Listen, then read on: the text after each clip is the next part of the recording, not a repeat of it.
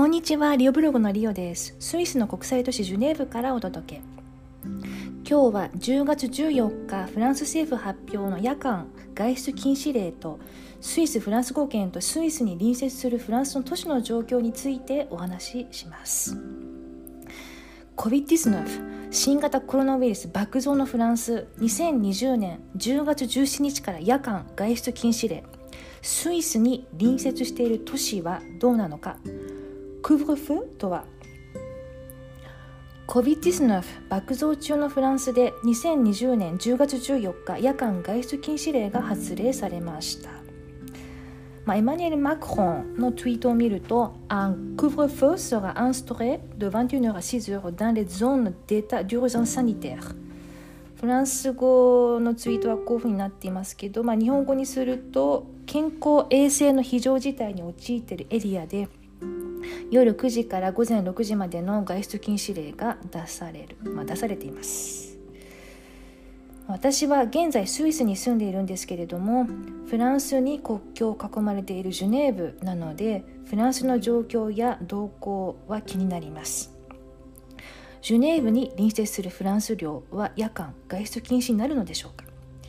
パリに数年住んでいたことがありフランスの都会のライフスタイルを知っているので夜間外出禁止令をめぐりフランスとスイス・フランス語圏との違いを踏まえてちょっとお話ししてみたいと思います。気になるフランス語の流行語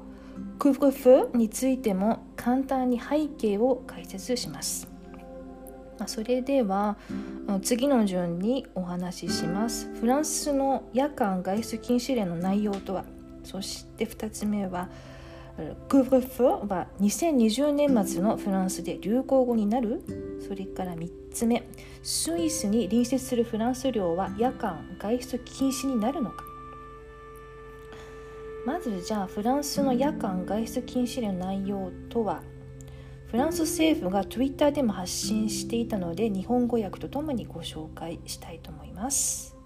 Le gouvernement Dès samedi, un couvre-feu sera mis en place entre 21h et 6h du matin sur les territoires suivants. 日本語だと土曜日から以下の地域では午後9時から午前6時の間の夜間外出禁止令が発令されるされています。でじゃもうすでに、うん、発令されていますどこの、うん、町なのか、うん、地域なのかっていうとレジまあ、これはパリがあるところパリがある地域イル・ド・フランス地域っていうのかな日本語だと。そしてメトロポール・エクサン・マルセイ、まあ、マルセイも感染者が多いですね。それからリールリールは北の方ですね。それからグロノーブそれからリヨントゥールーズ、モンペリエ、ロアン、サンテティエンですね。そうとかこの9つの、うん、地域で夜間外出禁止令が出されました。フランスの首相ジャン・キャステックス氏もツイートしていたので補足事項も踏まえてご紹介します。ジャン・キャステックス Le couvre-feu s'établira de 21h à 6h du matin Cela signifie qu'à 21h, chacun devra être chez soi et que, sauf exception, tous les lieux, commerces ou services recevant du public seront fermés. ま、日本語だと夜9時から朝6時まで外出禁止令が出るつまり夜9時までに全員が自宅にいなければならずごく一部の例外を除いて市民が利用していたお店やサービスなどの商業エリアは全て閉鎖されるとのことです。そしてフランス政府、グベンのツイートを見ると Pendant le couvre-feu, certains déplacements resteront autorisés、まあ、どういうことかっていうと夜間外出禁止令が出ている間一部の移動は可能ということです。で、フランス語を見ると、pour des raisons de santé, pour des raisons professionnelles, pour prendre un train, un, un avion, pour rendre visite à un proche en situation de dépendance, pour sortir votre animal de compagnie。まあ、日本語だと健康上の理由、職業的な理由、電車や飛行機に乗るため、家族、近親者の介護をするため、そしてペットの散歩をするためならうんまあ、外に出られるのかな？外に、うん、出て移動することは可能だそうです。そしてジャン・キャステックス氏。画像を用いて夜間外出禁止令の例外事項を説明しています。De même, certains établissements échapperont naturellement à la fermeture anticipée. もちろん一部のサービス期間では通常より早い時間の閉業を免れるどういうことかっていうとホテルとか病院とかうんデリバリーサービスのあるレストランとかはうん、まあ、営業っていうかサービスが、うん、あるということですね。早く閉まることはない、まあ、その例外事項ですね。そしてフランス政府のツイートを見ると「L'ensemble du territoire est placé、うん」フランスは全国的に健康衛生の非常事態に陥っている。そして「デサムディ」uh,「Les fêtes privées seront」les restaurants devront appliquer un protocole sanitaire renforcé. Le télétravail sera renforcé. まあ、日本語だと土曜日から以下が導入される。私的なパーティーは禁止、まあ、プライベートなパーティーは禁止。そしてレストランは衛生基準を強化して適用しなければいけない。そして3つ目最後にリモートワークを強化ですね、まあ、私的なパーティーが禁止。なかなか難しそうです。そして、うん、最後にフランス政府が au cours des prochaines semaines un plan d'urgence économique renforcé sera mis en place. まあ、日本語だと今後数週間の間に強化された経済危機管理計画が実施されるとのこと、まあ、そうですよね。うん閉まっ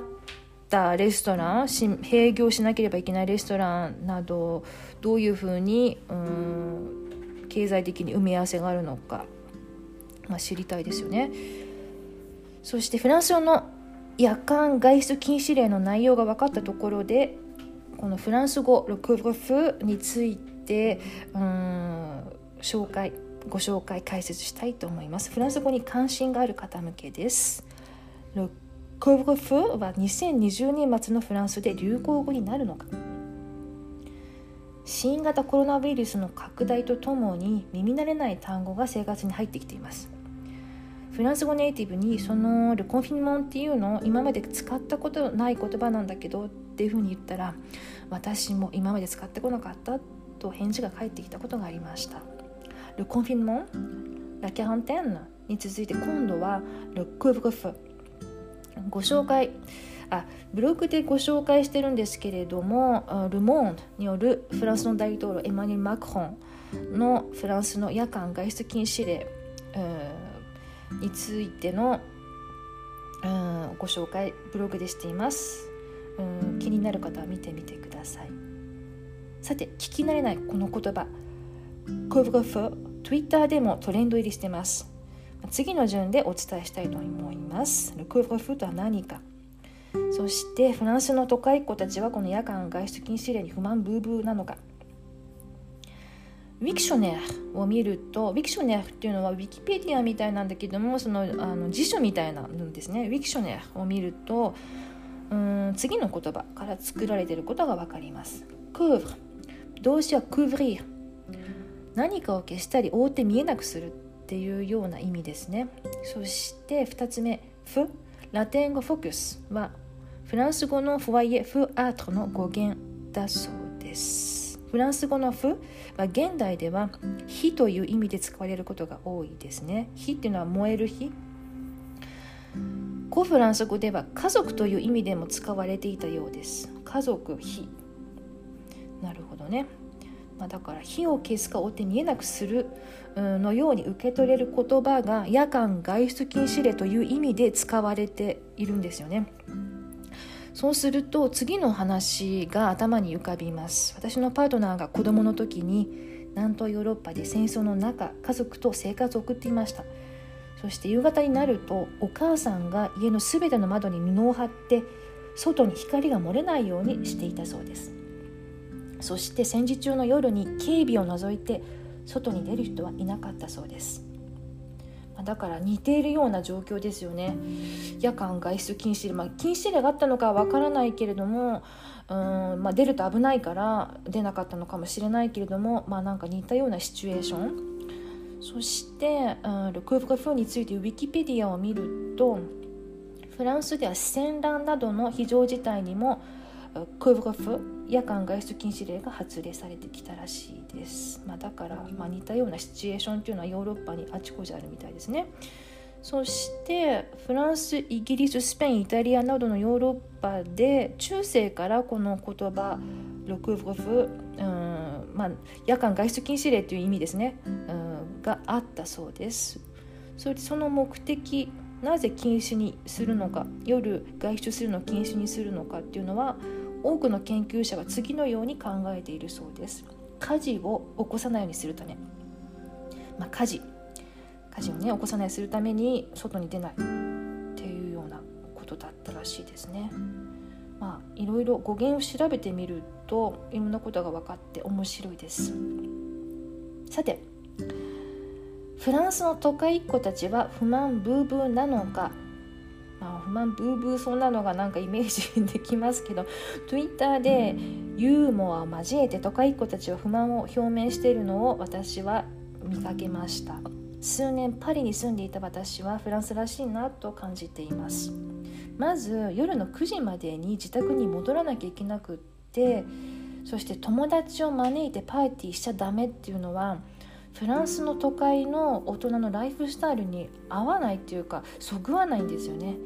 パリとジュネーブをざっくり比較してみると次のようになります。一般的なパリジャンのパリの人ですね。のライフスタイルは晩ご飯は夜8時ぐらい、まあ、もちろん個人差あるんだけども一般的な、うん、晩ご飯の時間は夜8時。そしてスイスのジュネーブでは夜7時ぐらい。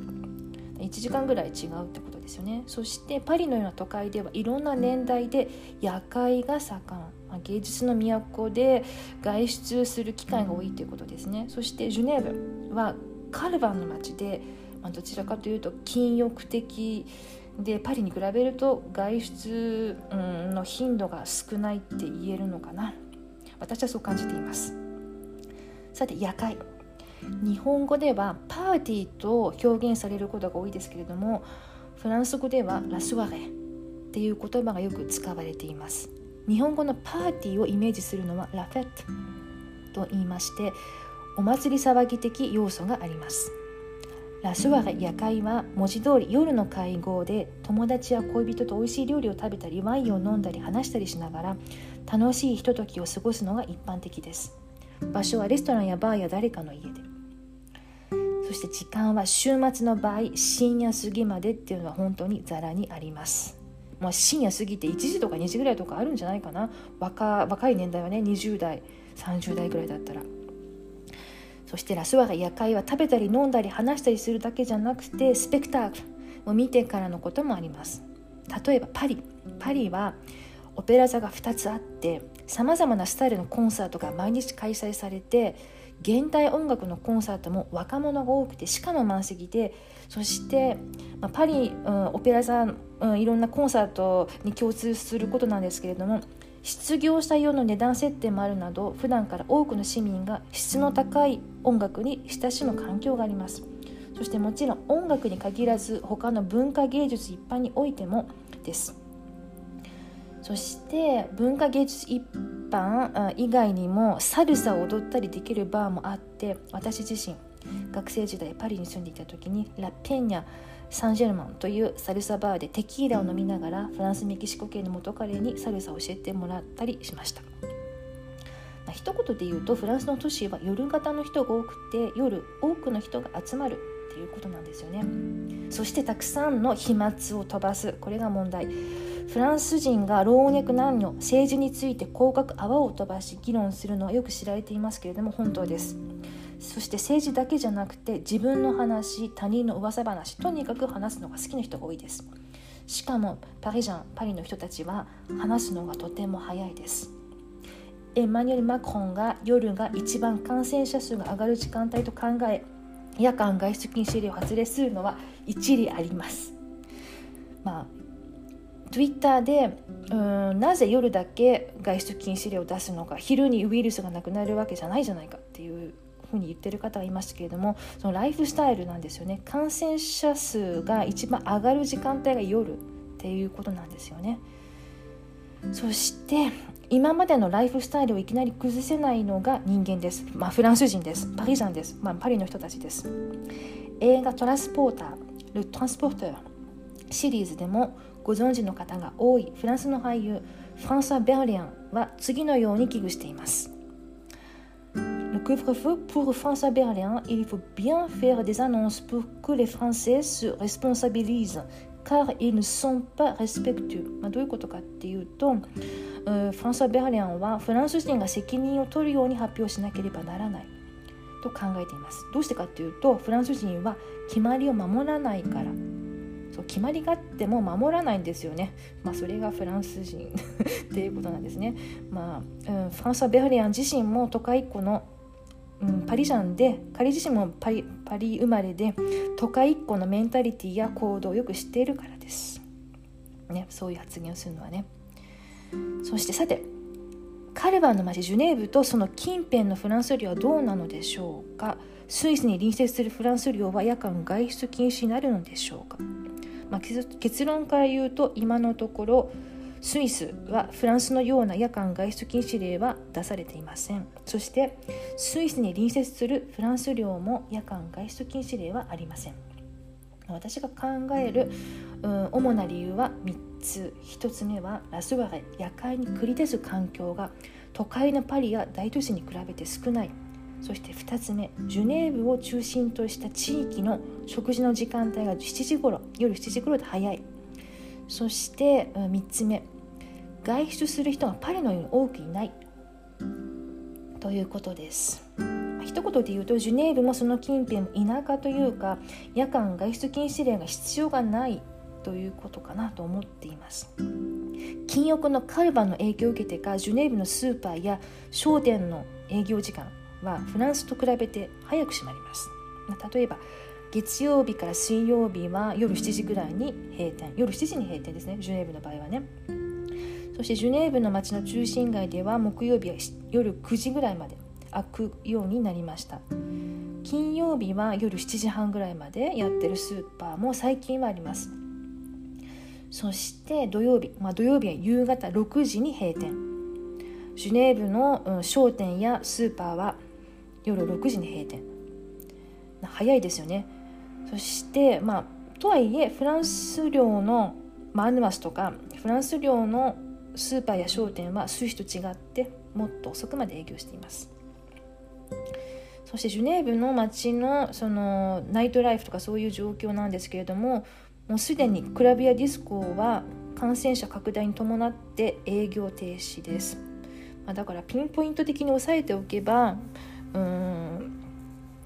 フランスみたいに夜間禁止外出禁止令っていうのを出さなくてもいいんじゃないかなと思っています。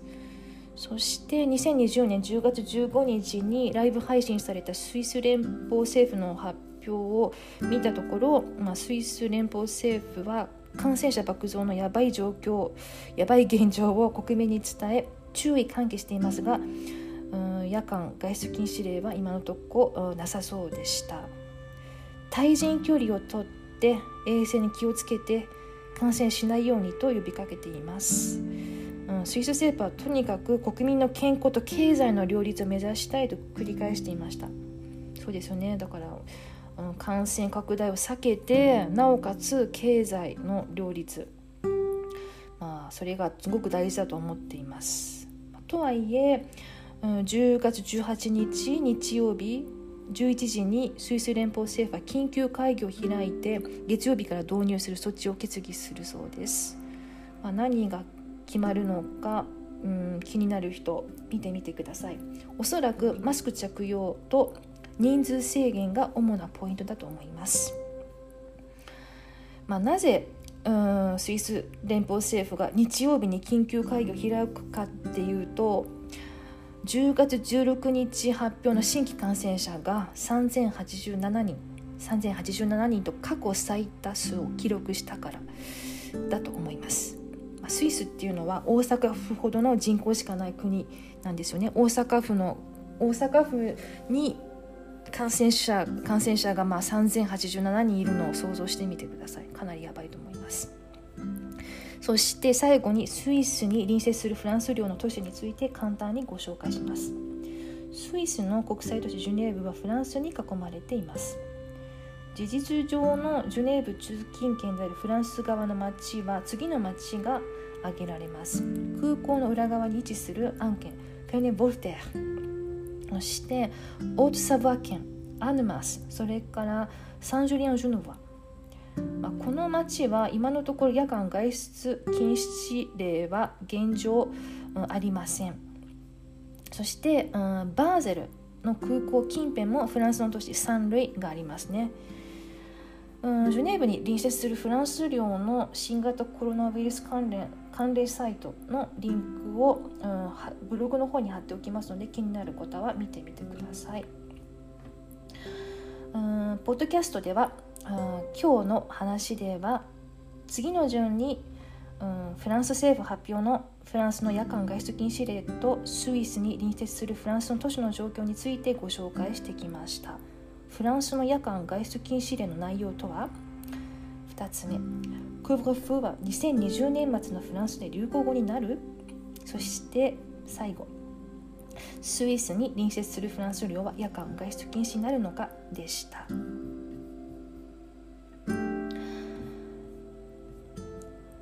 リオブログのポッドキャストを最後まで聞いていただきどうもありがとうございました。リオブログのブログ記事ではスイスの情報語学学習国際恋愛や国際結婚についてご紹介しています。Twitter、Instagram、Pinterest でも気になることをお届けしています。国際都市ジュネーブからリオブログでした。じゃあねさようなら。